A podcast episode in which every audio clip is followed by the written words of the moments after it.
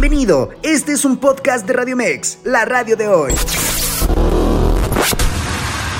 Muchas gracias, mis Mao Carlos, amigos de Radio Mex Noticias. Vámonos con los deportes, ya pasando el ombligo de semana y arrancamos con el fútbol mexicano, pues el técnico del Guadalajara, Betko Paunovic, sabe que Matías Almeida es un referente de la institución rojiblanca, por lo que él buscará superar y dejar su huella también en el conjunto jalisciense. Almeida es un referente, es, es alguien que tiene su legado aquí y, es alguien a, quien admiro. Eh, desde luego que lo que tengo que hacer es todavía mucho trabajar, seguir trabajando mucho y perseguir mi propio legado aquí en este, en este club. Y es un orgullo que, que haya gente que lo vea así, eh, pero sé que todavía no he alcanzado nada, ni, ni de cerca, ¿no? Y por lo tanto yo lo que quiero hacer es consistente, enfocarme en, en, el legado que persigo yo con el grupo de jugadores que tenemos aquí y con, y con la nueva dirección deportiva que hemos venido eh, este año. Y por lo tanto es, eh, es para mí un, un, reto tremendo y eh, también eh, me gusta que tengamos el apoyo y que la gente se vaya fijando que, que, ha, que haya mejora, ¿no? Y, pero seguiremos trabajando, lo que dije antes, aquí siempre preparados para, para el siguiente partido y, y, no va a ser fácil, no, esto no es fácil. Con respecto a si hay relajamiento en Chivas o no, Paunovic respondió. Contento y no satisfecho, exactamente lo que dije, ¿no? Es, eh, bueno, contento, uno tiene que estar contento porque hay eh, obvias eh, razones para, para la, de, de la mejoría que estamos buscando y hablando y de trabajo, pero no satisfecho porque uno quiere siempre más. Nadie se cansa eh, de ganar, nadie, eh, nadie quiere eh, en este momento parar este, este gran momento que atraviesa el equipo y por lo tanto yo lo que quiero es que el, el, equipo tenga hambre, que cada jugador tenga hambre de alcanzar, de, de ganar, de, de, trabajar, de mejorar. Y, y, y, estoy seguro de que esto es lo que nos va a llevar adelante.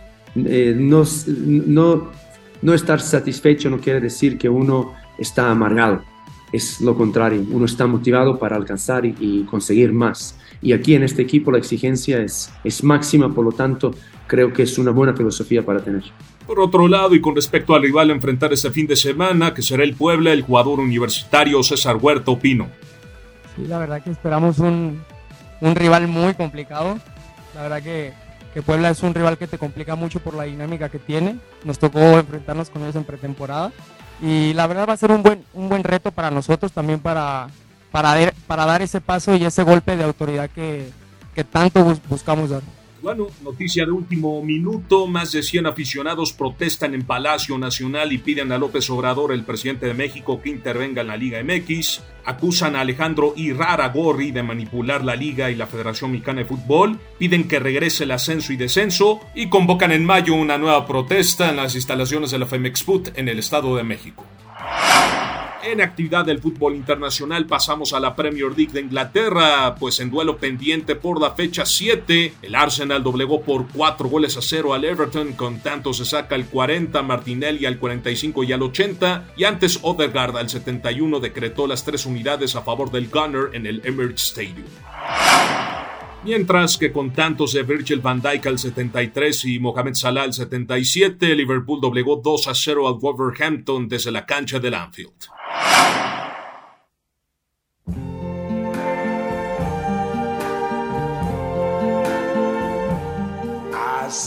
Durante la mañana de este miércoles se confirmó que el exjugador francés Jos Fontaine falleció a los 89 años de edad, esto dado a conocer por su familia.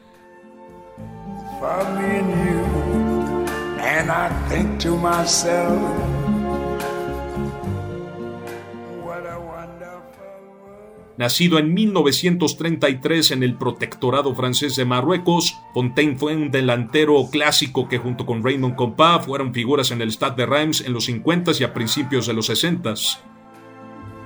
The bright, blessed day, the dark, sacred night, and I think to myself, al frente del Reims, el francés fue protagonista de duelos épicos ante el Real Madrid y primero con Copa de su lado y luego con este como rival.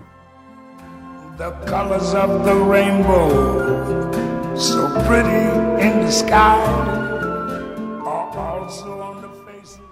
Con el Reims, Fontaine ganó tres ligas de Francia, un torneo de Copa, Supercopa francesa, incluyendo distinciones individuales, como el ser máximo goleador de la Ligue en el 57-58, 59-60 y elegido al ser acreedor a la bota de oro de la Copa Mundial de la FIFA de 1958.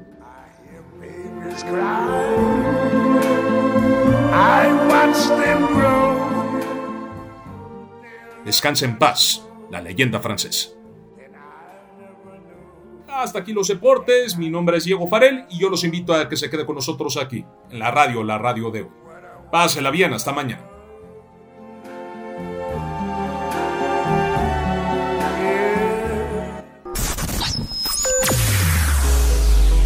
Escúchanos las 24 horas del día, los 365 días del año por www.radiomex.com.mx. Gracias por acompañarnos. Esto fue un podcast de Radio Mex, la radio de hoy.